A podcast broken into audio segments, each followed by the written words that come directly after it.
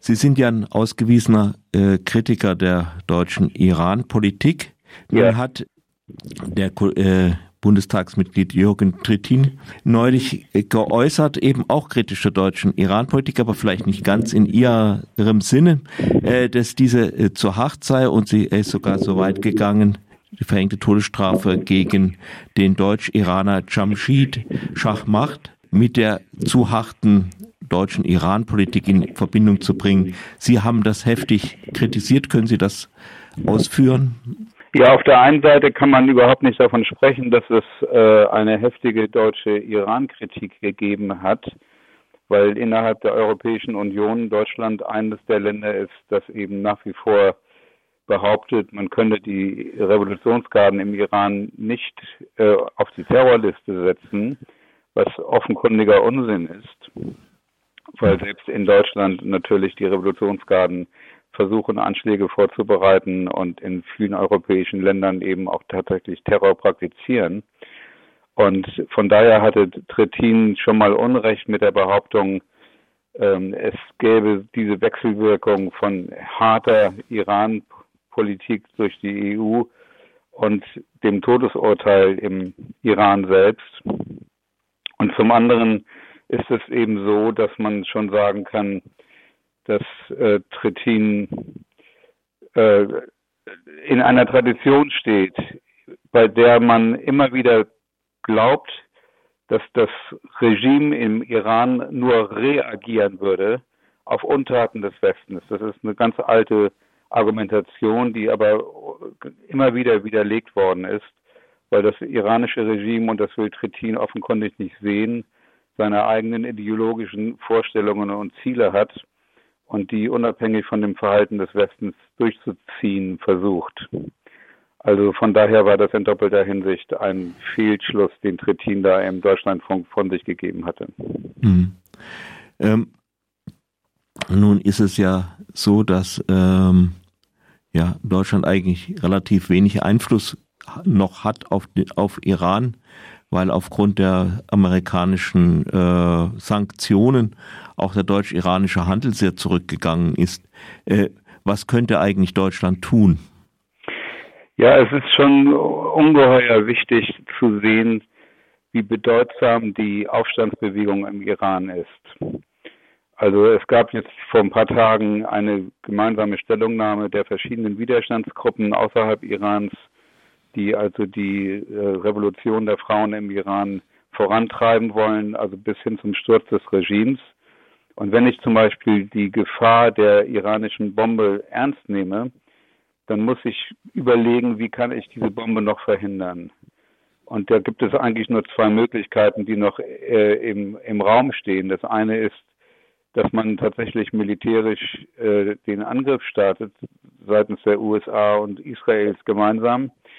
Oder dass man tatsächlich diesen Umsturz im Iran be bewerkstelligen kann, Schritt für Schritt nach und nach, aber eben mit dem Ziel, dass wirklich das Regime abgelöst wird.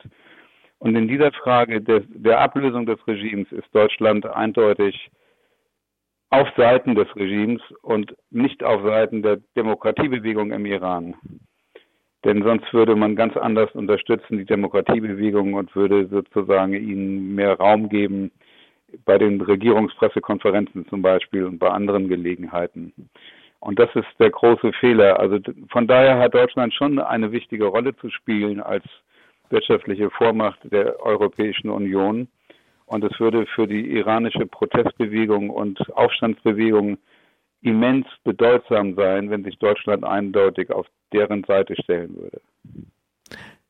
Nun ist ja so, dass diese militärische Option als Last-Möglichkeit eigentlich kaum existiert. Also das äh, Atom, selbst wenn, wenn die USA und Israel das wollten, wäre es sehr fraglich, ob sie das äh, Atomprogramm tatsächlich ausschalten kann. Ein Teil davon ist unter der Erde, ein Teil wird durch russische Raketen geschützt und so weiter. Äh, abgesehen davon, von dieser Eskalation. Äh, deswegen denke ich, dass äh, Deutschland hat auch auf dieses, auf eine Wiederbelebung des äh, Atomabkommens mit Iran pocht. Ich bin jetzt nicht unbedingt ein Vertreter, der, der, der das besonders positiv sieht, aber sagen Sie was dazu. Was wäre das, diese dritte Möglichkeit, dieses Atomabkommen doch wieder äh, zu reaktivieren? Ich denke, dahin geht die deutsche Politik. Da, Im Moment äh, geht dahin die deutsche Politik auch nicht, weil niemand mehr von diesem Atomabkommen spricht und es nicht mehr für realistisch gehalten wird. Also es ist schon so, das Atomabkommen würde ja voraussetzen, dass der Iran abbaut seine ganzen Errungenschaften im nuklearen Bereich, also die Anreicherung, wie wir zuletzt gehört hatten, auf 83,7 Prozent.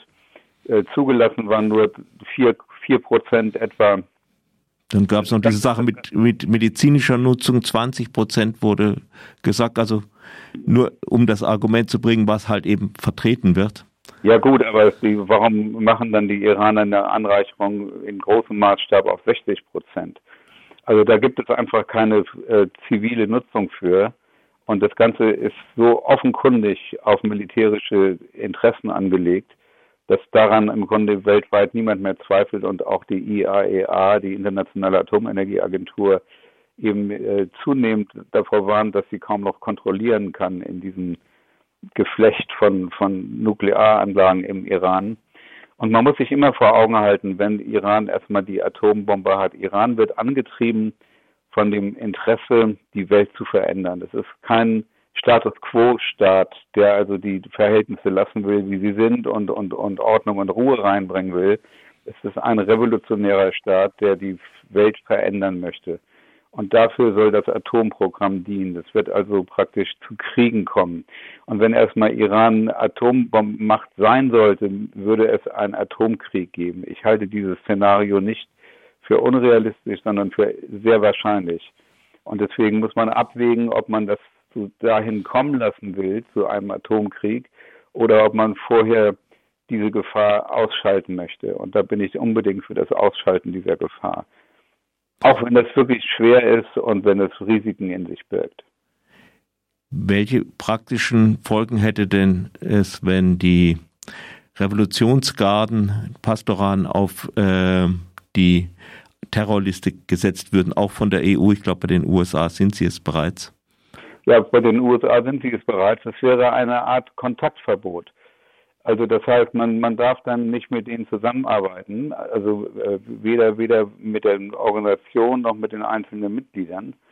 Und das würde bedeuten, weil die Revolutionsgarden im Iran die Wirtschaft beherrschen, dass es tatsächlich zu einem Bruch kommen würde der wirtschaftlichen Beziehungen. Und das ist das, was genau befürchtet wird.